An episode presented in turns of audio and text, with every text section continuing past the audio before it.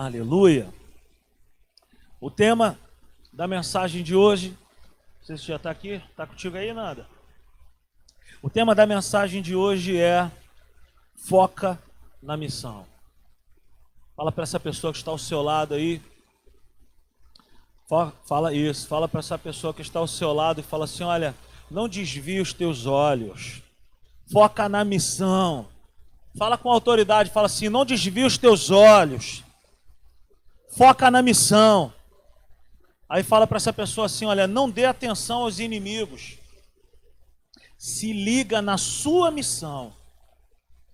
Amém? Glória a Deus. Abra sua Bíblia comigo lá em Neemias. Giovanni vai viajar no tempo e vai falar: Caraca, me lembrei agora daquela série que tu pregou aqui, Reconstruindo os Muros. Ele sempre fala comigo: aquela série mudou a minha história. Quantos lembram aí? Você lembra dessa, dessa série, Reconstruindo os Muros? Foi bacana. Neemias, no capítulo 6, a partir do verso 1, eu quero fazer essa leitura, nós vamos ler até o oitavo, até o versículo 8. Vamos lá? Está escrito assim: Quando Sambalate, Tobias, Gesem, o árabe, e o restante de nossos inimigos souberam que eu havia reconstruído um muro e que não havia ficado nenhuma brecha, embora até então eu ainda não tivesse colocado as portas nos seus lugares. Sambalate e Gesem mandaram-me a seguinte mensagem: Venha, vamos nos encontrar num dos povoados da planície de Ono. Eles, contudo, estavam tramando fazer-me mal. Por isso, enviei-lhes mensageiros com esta resposta: Estou executando um grande projeto e não posso descer. Por que parar a obra para ir encontrar-me com vocês? Eles me mandaram quatro vezes a mesma mensagem e em todas elas deles a mesma resposta. Então, na quinta vez, Sambalate me mandou um dos seus homens de confiança com a mesma mensagem. Ele tinha na mão uma carta aberta em que estava escrito: Dizem entre as nações, e Gesem disse que é verdade, que você é que você e os judeus estão tramando uma revolta e que por isso estão reconstruindo o muro. Além do mais, conforme dizem, você está na iminência de se tornar o rei deles. E até nomeou profetas para fazerem em Jerusalém a seguinte proclamação a seu respeito: Há um rei em Judá. Ora, essa informação será levada ao rei. Por isso, vamos conversar. Eu lhe mandei esta resposta: Nada disso que você diz está acontecendo. É pura invenção da sua cabeça. Curva a sua cabeça aí por um instante, quero orar por você. Pai, obrigado porque essa é a tua palavra e a tua palavra é luz para a nossa vida, a tua palavra é a verdade que liberta, a tua palavra é tudo em nós e tudo para nós. Então eu te peço que o Senhor nos dê uma experiência maravilhosa, poderosa, grandiosa nessa noite, que teu espírito fique à vontade aqui nesse lugar e através desse lugar flua uma unção através de nós, aqui através da minha vida, para os meus irmãos que estão acompanhando de casa. Que seja uma noite libertadora, que nós possamos ouvir a tua vontade, a tua palavra, em nome de Jesus. Amém. Eu estava num momento de oração ontem com algumas pessoas. Na verdade, eu, Natália, o Bruno e a Érica estávamos orando pela igreja ontem. E o Espírito Santo ele caiu assim na sala da minha casa. Eu gosto de usar esse termo. O Espírito Santo ele foi derramado sobre as nossas vidas ontem enquanto nós orávamos, orando pela, pelas famílias da simples igreja, e uma, um dos momentos de oração, nós estávamos ali clamando ao Senhor. E a frase que me veio foi essa: Nós não podemos parar agora, nós não podemos olhar, tirar o foco dos nossos olhos agora, porque nós estamos envolvidos em uma grande obra. Se você estiver acompanhado, se você não estiver acompanhado, bata no seu peito nessa noite e fala: Eu não posso parar. Eu não posso parar, porque eu estou envolvido em uma grande obra. Eu não posso parar, porque eu estou envolvido em uma grande missão. Amém? Você já foi intimidado alguma vez na sua vida? Você já foi intimidado por algo, por algo ou por alguém que seja maior do que nós? Ou maior do que você? Você já sentiu a vontade de parar de fazer algo que é correto, algo certo, pelo fato de você estar sendo intimidado? Então, essa é uma situação que é real. Se você for ler o livro todo de Neemias, você vai entender que os muros de Jerusalém estavam destruídos, a cidade, destruída, a cidade estava arruinada. E a Bíblia vai dizer que esse homem que trabalhava pessoalmente, diretamente com o rei, ele pede uma autorização para poder reconstruir. Deus, nesse tempo, está levantando pessoas que, que provavelmente não estejam na mídia para reconstruir muros, para reconstruir estruturas. Deus está contando comigo e contigo para reconstruir muitas coisas. Não fique pensando ou esperando que a resposta ou os sinais, os milagres vão vir de pessoas conhecidas. A resposta vem de você. Deus está contando contigo. E Deus estava contando com Neemias. Deus sempre levanta pessoas. Deus sempre levanta pessoas informais, Deus sempre levanta pessoas que não são, de repente, daquela determinada área para fazer algo que estava no coração de Deus. Deus levantou Noé para construir um barco. Deus, Deus levantou Gideão para guerrear numa guerra. Deus levantou Pedro para ser um apóstolo, ele era pescador. Deus levantou vários homens e mulheres na Bíblia que não eram aquilo que Deus chamou para eles serem. Mas o que Deus espera de mim e de você é que nós venhamos a dar o sim para Deus. Se você der o sim para Deus, Ele te coloca lá e Ele garante, porque tudo aquilo que Deus chama para nós fazer, Ele vai junto, Ele vai conosco. Então eu quero dizer para você o seguinte: Neemias não era essa pessoa capaz, mas ele tinha algo no coração dele, ele tinha uma vontade, um sonho, ele tinha, sabe, a vontade de obedecer a Deus. E ele tinha vergonha da situação que ele encontrou a sua cidade. Ele tinha uma ira santa dentro dele. Ao olhar para aquela estrutura caída, para aquela situação, ele deve ter falado: Cara, o que, que é isso? Eu não aceito, eu não tolero isso. Basicamente a mesma situação de Davi, quando olhou Golias tirando aquela onda com a cara de todas as pessoas, quando ele falou: Quem é esse incircunciso aí que está falando essas coisas? Então eu quero te encorajar nessa noite para que você se levante, para que você reconstrua situações na sua vida. Aleluia. Então, a intimidação é algo que se levanta contra a minha vida e contra a sua vida para nos tirar do foco, para tirar a nossa vida do prumo, para tirar a nossa vida do rumo, da rota ou do caminho que nós estamos trilhando para fazer a vontade de Deus. Neemias não inventou essa história, vou sair reconstruindo os muros. Não. Ele tinha uma direção de Deus para fazer aquilo. Sempre que nós estivermos fazendo o que é para Deus, sempre que nós estivermos envolvidos na, na presença de Deus, na obra de Deus, fazendo aquilo que Deus nos ordenou, nos orientou a fazermos para Ele, sempre vão se levantar aquelas situações que trazem intimidação para nos parar. Aleluia! Sempre que nós estivermos fazendo algo para Deus, intimidadores espirituais se levantarão contra as nossas vidas. E eles ganham créditos se nós dermos ouvidos para eles. Sempre que você estiver fazendo algo que é correto, algo que Deus te, te mandou fazer, não significa que pelo fato de Deus ter falado para você fazer que será fácil. Existe uma missão que é nossa e existe uma missão que é de Deus. Deus prometeu uma cidade para o seu povo, mas quem teve que ir lá na guerra, lá tomar aquelas cidades foi o povo. O que, que eu quero dizer com isso nessa noite? Existem coisas maravilhosas que Deus tem te proposto, que Deus tem falado para você que vai fazer na sua vida. Mas qual é a sua missão? É se colocar de pé. A sua missão é se colocar de pé em uma missão. A sua missão é se colocar diante dessa situação e de poder se preparar em Deus e falar assim: Deus, se é o Senhor que está comigo, eu estarei contigo. Aleluia. Se coloca em uma postura de guerra. Quem está numa postura de guerra não tem tempo para conversa fiada. Quem está construindo algo ou reconstruindo uma estrutura não tem tempo para parar e bater papo.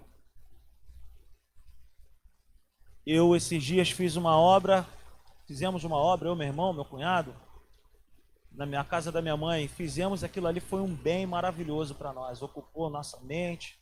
E uma das coisas que eu estava fazendo era ouvindo uma mensagem no celular. E a obra andou. Fiz na minha casa, a obra andou, ouvindo uma palavra. Eu não tenho tempo para poder parar e ficar olhando para as dificuldades. Eu preciso olhar para aquilo que eu quero na minha vida, eu preciso determinar aquilo que está à minha frente e olhar firmemente para o alvo. Neemias estava envolvido numa missão. E os inimigos de Deus, os inimigos de Neemias começaram a fazer convites para eles, para Neemias. E as intenções de Sambalá, de Gesem, em outras, em outras Bíblias vai dizer Sambalá e Tobias, as intenções deles era tirar o foco da missão de Neemias, parar Neemias, colocando medo, colocando informações mentirosas no caminho dele. Aquela história de Hitler, uma mentira contada muitas vezes, ela se transforma numa verdade. Quando nós paramos e damos ouvidos às mensagens, às informações, nós paramos. Denzel Washington, ele fala uma frase que é muito bacana, cara. Ele falou certa vez assim: é melhor você estar desinformado do que mal informado. É melhor que você tampe os seus ouvidos e não fique ouvindo qualquer informação prossiga para o alvo. Não pare agora. Não desanime. Foca na tua missão. Neemias tinha um destino, Neemias tinha uma visão. E eu quero te falar nessa noite a diferença de você viver por visão e a diferença de você viver por vista humana. Quem tem direção não anda por vista, mas anda por visão. Se você anotar isso, você vai ser abençoado. Quem tem direção não anda por vista, mas anda por visão. O que, que eu quero dizer com isso? Você que já teve a oportunidade de fazer de repente uma viagem para algum lugar, ou talvez aqui mesmo no Rio de Janeiro, você passa por alguns determinados locais e você fala: Cara, que lugar bonito. Por exemplo, você subiu uma serra. Mas você já parou para pensar que aquilo muitos anos atrás não era daquele jeito? Mas alguém teve uma visão. Alguém teve uma visão de pensar, cara, se nós cortarmos aqui por dentro desse morro, por dentro dessa serra aqui, nós vamos facilitar a vida das pessoas para chegarem em Friburgo, Petrópolis, Teresópolis, São Paulo. Qualquer serra dessa aqui vai poder facilitar a vida de milhares de pessoas.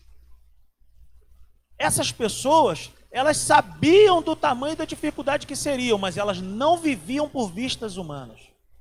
Elas estavam trabalhando com base numa visão. Elas já estavam vendo o que seria no futuro. Carros subindo, pessoas subindo e descendo por aquele local. Quando nós construímos algo, quando nós desejamos construir algo na nossa vida, nós não podemos ficar retidos ou parados naquilo que os nossos olhos estão vendo agora. Por isso que Neemias não parou para dar atenção para aqueles caras. Neemias ele falou assim: olha, o muro já estava construído e sem brechas, porém nós não tínhamos colocado as portas ainda. Por que que Neemias falou isso? Porque era pelas portas que os inimigos gostariam de entrar e poderiam entrar.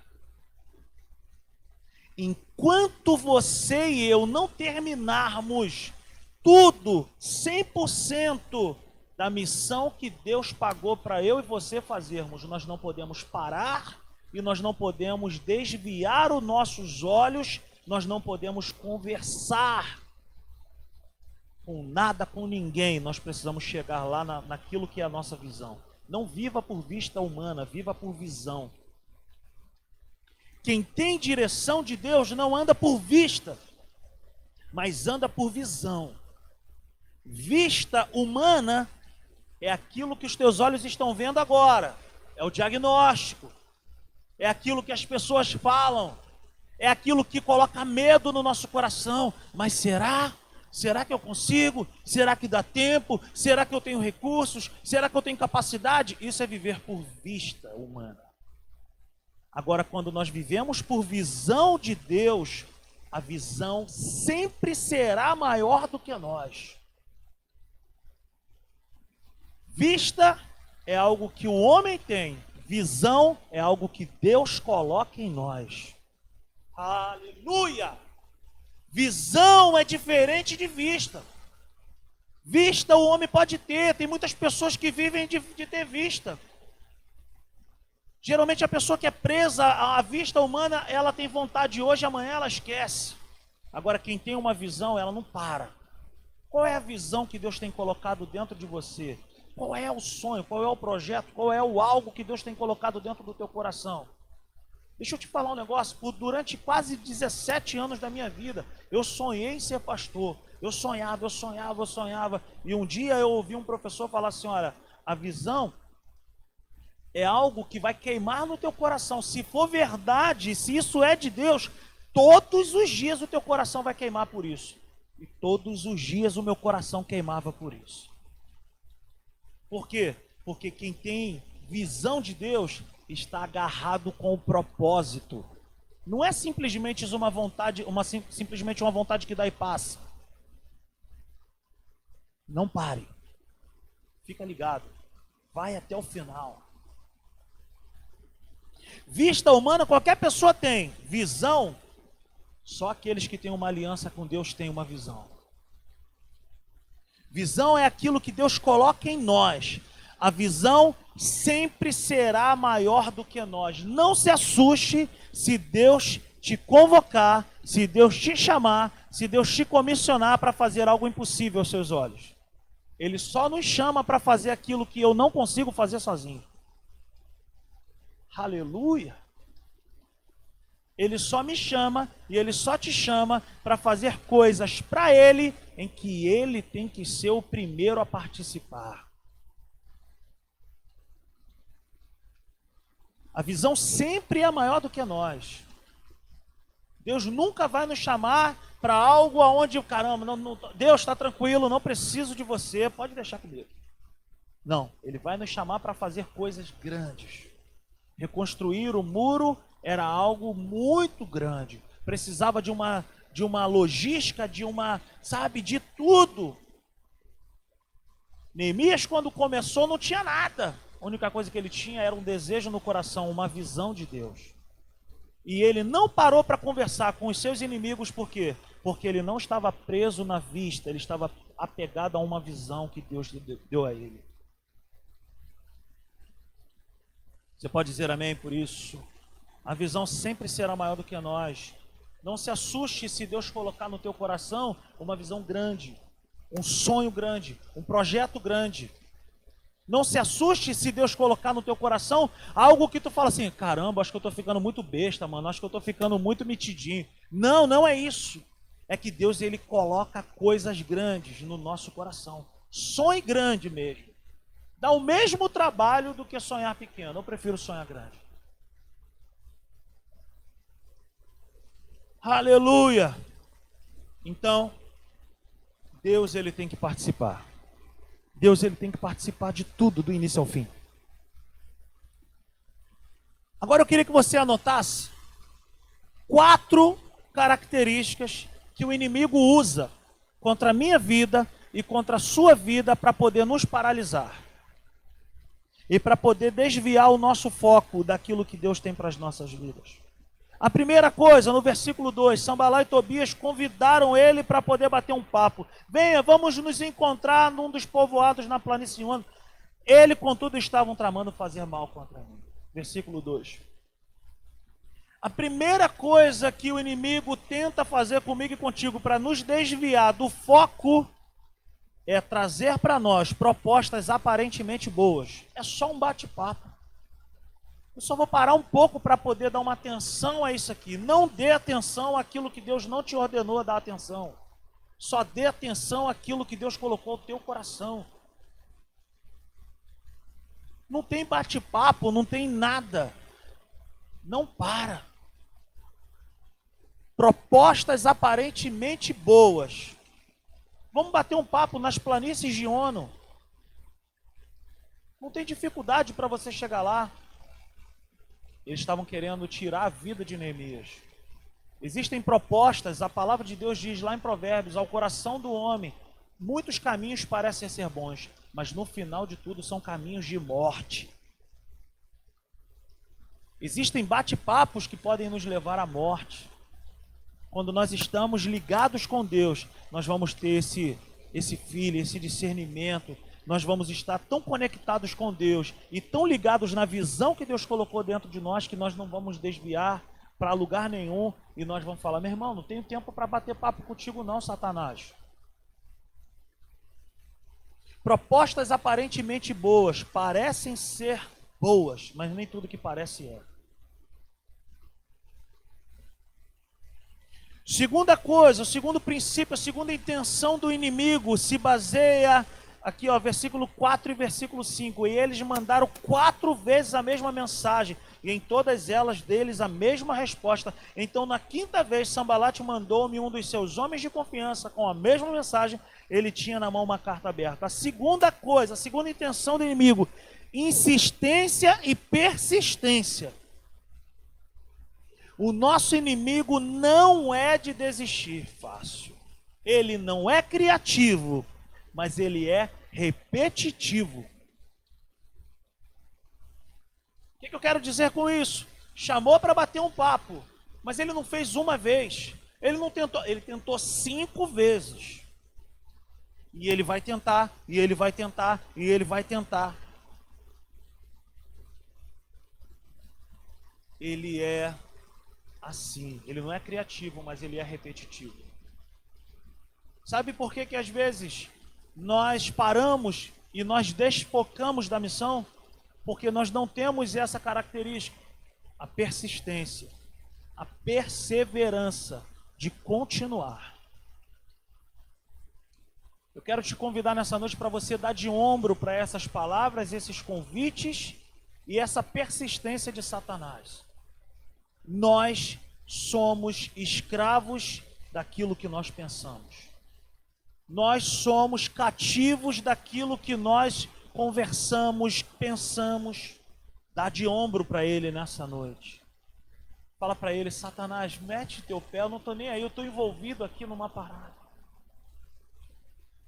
Insistência e persistência são vencidos com resistência da nossa parte a insistência e a persistência do inimigo das nossas vidas, ela é vencida pela resistência em nós. Terceira atitude ou terceira intenção que o inimigo tenta comigo e contigo, versículo 6 e versículo 7. Em que estava escrito: Dizem entre as nações, e Gesem diz que é verdade que vocês, judeus, estão tramando uma revolta e que por isso estão reconstruindo o muro. Além do mais, conforme dizem, você está na iminência de se tornar o rei deles. E até nomeou profetas para fazerem, para fazerem em Judá, para fazerem rei em Judá. Ora, essa informação será levada ao rei, por isso vamos conversar. Inventando mentiras ao nosso respeito é uma das artimanhas de Satanás, porque ele é o próprio pai da mentira. Só que aqui tem uma situação Neemias podia morrer por causa disso também. Porque era proibido alguém pensar ou falar que tinha uma vontade de ser rei. Então, o rei que estava no posto poderia ouvir essa, essa informação e tirar a vida de Neemias. Então, por isso que eles mentiram, por isso que eles inventaram essa, essa, essa notícia. Ó, oh, estamos sabendo que vocês estão tramando uma revolta e que você quer ser rei. Para quê? Para que essa notícia chegasse no ouvido do rei e que tirasse a vida de Neemias. Neemias estava ligado. Neemias estava focado. Existem palavras que são sugeridas e lançadas dentro do nosso coração e da nossa mente, que são palavras diabólicas. São mentiras tentando construir uma estrutura dentro de nós para que nós venhamos a pensar que nós somos algo que Deus nunca planejou. Só que Neemias estava preparado. A quarta intenção do inimigo das nossas vidas ele envia pessoas que parecem ser boas pessoas, porém são pessoas descompromissadas, descomprometidas com a verdade de Deus. Não dê atenção a essas pessoas. Olha o que diz a palavra de Deus no versículo 10. Um dia fui à casa de Semaías, filho de Delaías, neto de Metabel, que estava trancado porta dentro ele disse: Vamos encontrar-nos na casa de Deus, no templo, a portas fechadas, pois estão querendo matá-lo. Eles virão esta noite. Todavia, eu lhe respondi: Acha que um homem como eu deveria fugir? Alguém como eu deveria entrar no templo para salvar a minha vida? Não, eu não irei. Versículo 12: Percebi que Deus não o tinha enviado e que ele tinha profetizado contra mim, porque Tobias e Sambalate o tinham contratado. O que, que é isso? Uma pessoa que Neemias achava que estava do lado dele, tinha sido comprada pelos inimigos de Neemias. O que, que é isso? Ele estava dentro do templo, ele tinha autorização, ele devia ser um sacerdote, ele tinha autorização para entrar no templo. Só que Neemias não era sacerdote. E quem não era sacerdote, quem não fazia parte dali do sacerdócio ali no templo, não podia entrar no templo. Porque podia também perder a sua própria vida. Então Neemias estava ligado que nem todas as pessoas que vêm com aparência de que vem de Deus ou que sabe alguma coisa de Deus são de Deus. Existem muitas pessoas que podem caminhar do meu lado e do seu lado, mas que não têm comprometimento nenhum com a palavra de Deus, que não partilham da mesma fé que você e eu, não ande com tais pessoas. Não dê atenção. Ah, mas ela é da igreja, não sei o quê.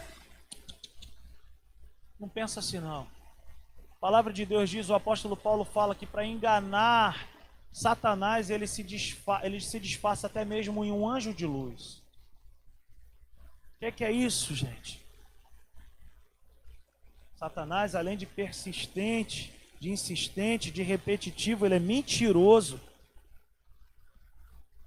E a intenção dele é essa: tirar a nossa própria vida. Mas eu te falei de quatro intenções do inimigo para poder tirar o foco das nossas vidas. E agora eu quero te dar quatro princípios para que você prevaleça em tempos de perseguição. Aleluia. A primeira, versículo 3. Quando eles fizeram o convite para Neemias, está escrito: Por isso enviei-lhes mensageiros com esta resposta: Estou executando um grande projeto e não posso descer. Por que parar a obra para ir encontrar com vocês? Primeira coisa, primeiro princípio que eu e você precisamos ter dentro de nós, para não perdermos o foco da missão que Deus colocou. Não posso parar, pois estou fazendo algo que é maior do que vocês. E vocês aqui, ó, é com desprezo. Eu não posso parar para te dar atenção, Satanás. Eu estou trabalhando para o Rei dos Reis, para o Rei da Glória. E o que eu tenho para fazer é infinitamente maior do que você. Eu não tenho tempo para bater papo contigo. Eu não posso parar. Segundo princípio, versículo 8, eu lhe mandei esta resposta: nada disso que você diz está acontecendo é pura invenção da sua cabeça. Quando os inimigos levantaram mentiras a respeito de Neemias, essa foi a resposta dele. Isso é tudo invenção da sua cabeça. O que, que é isso? Responda ao inimigo das nossas vidas com a verdade, expondo as mentiras. A luz dissipa as trevas, a verdade quebra o poder da mentira.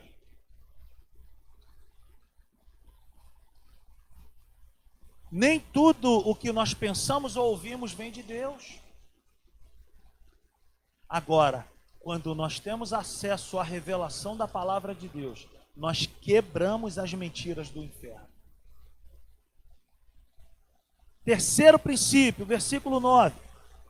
Estavam todos tentando intimidar-nos, pensando, eles serão enfraquecidos e não concluirão a obra. Essa é a visão que o inimigo tem ao nosso respeito. Vamos ficar mandando mensagem, vamos ficar contando mentira para ele, porque eles vão se enfraquecer, eles vão parar na obra. Mas olha o que Neemias falou no versículo 9, a parte B. Eu, porém, orei, orei, agora fortalece as minhas mãos. Aleluia. Ore sempre. Trabalhando, ore Ore, não pare de orar. Como eu falei aqui no domingo, ore continuamente. Ore para que as suas forças sejam renovadas. E ore para que Deus te dê novas estratégias para vencer os ataques do inimigo. Aleluia! Aleluia! Aleluia! Ore sempre por forças renovadas e para que Deus te dê uma nova estratégia. Está difícil? Está complicado? Eu acredito que sim. Para mim também não tem sido fácil. Mas eu quero dizer algo para você. Não vamos parar. Nós estamos envolvidos em uma grande obra. E por último, versículo 12: quando Neemias encontrou com esse tal sacerdote que havia sido comprado pelos inimigos, versículo 12, ele falou: Percebi que Deus não o tinha enviado e que ele tinha profetizado contra mim, porque Tobias e Sambalate o tinham contratado. O que, que é isso? Neemias não ficou sabendo de nada. Neemias não ouviu ninguém falar para ele. Mas a Bíblia vai dizer que ele percebeu que Deus não o tinha enviado.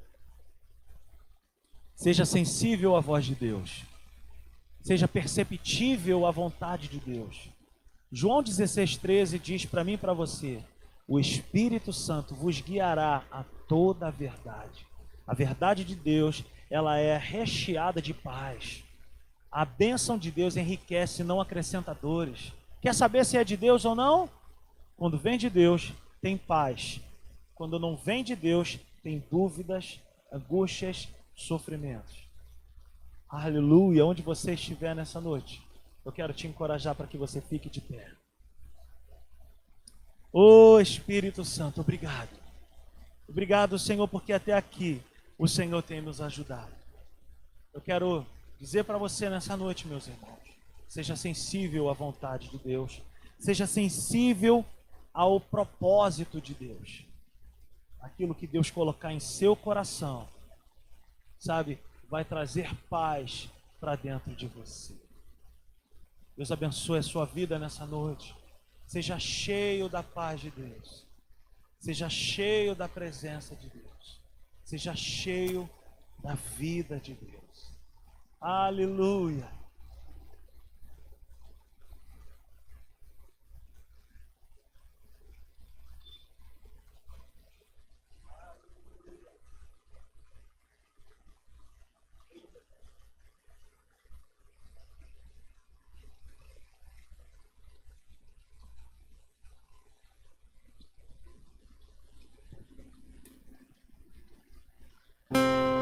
Aleluia. Aleluia. Eu quero dizer para mim e para você nessa noite que o nosso Deus é bom. Em todo tempo ele é bom. Rei do meu coração, Seja o monte que eu percorro, a fonte que eu bebo, és minha canção, Rei do meu coração. Seja o meu esconderijo, refúgio que preciso, és minha canção. Tu és bom, bom, oh, oh, oh. tu és bom,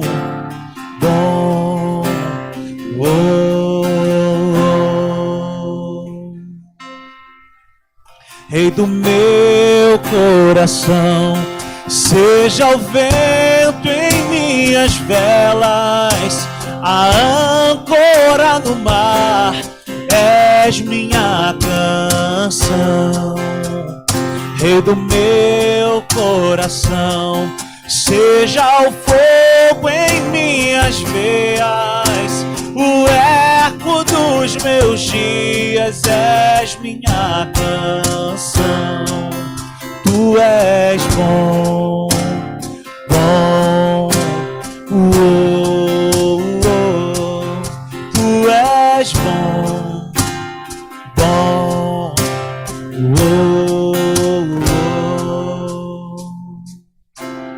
Tu não me deixarás, não me deixarás jamais.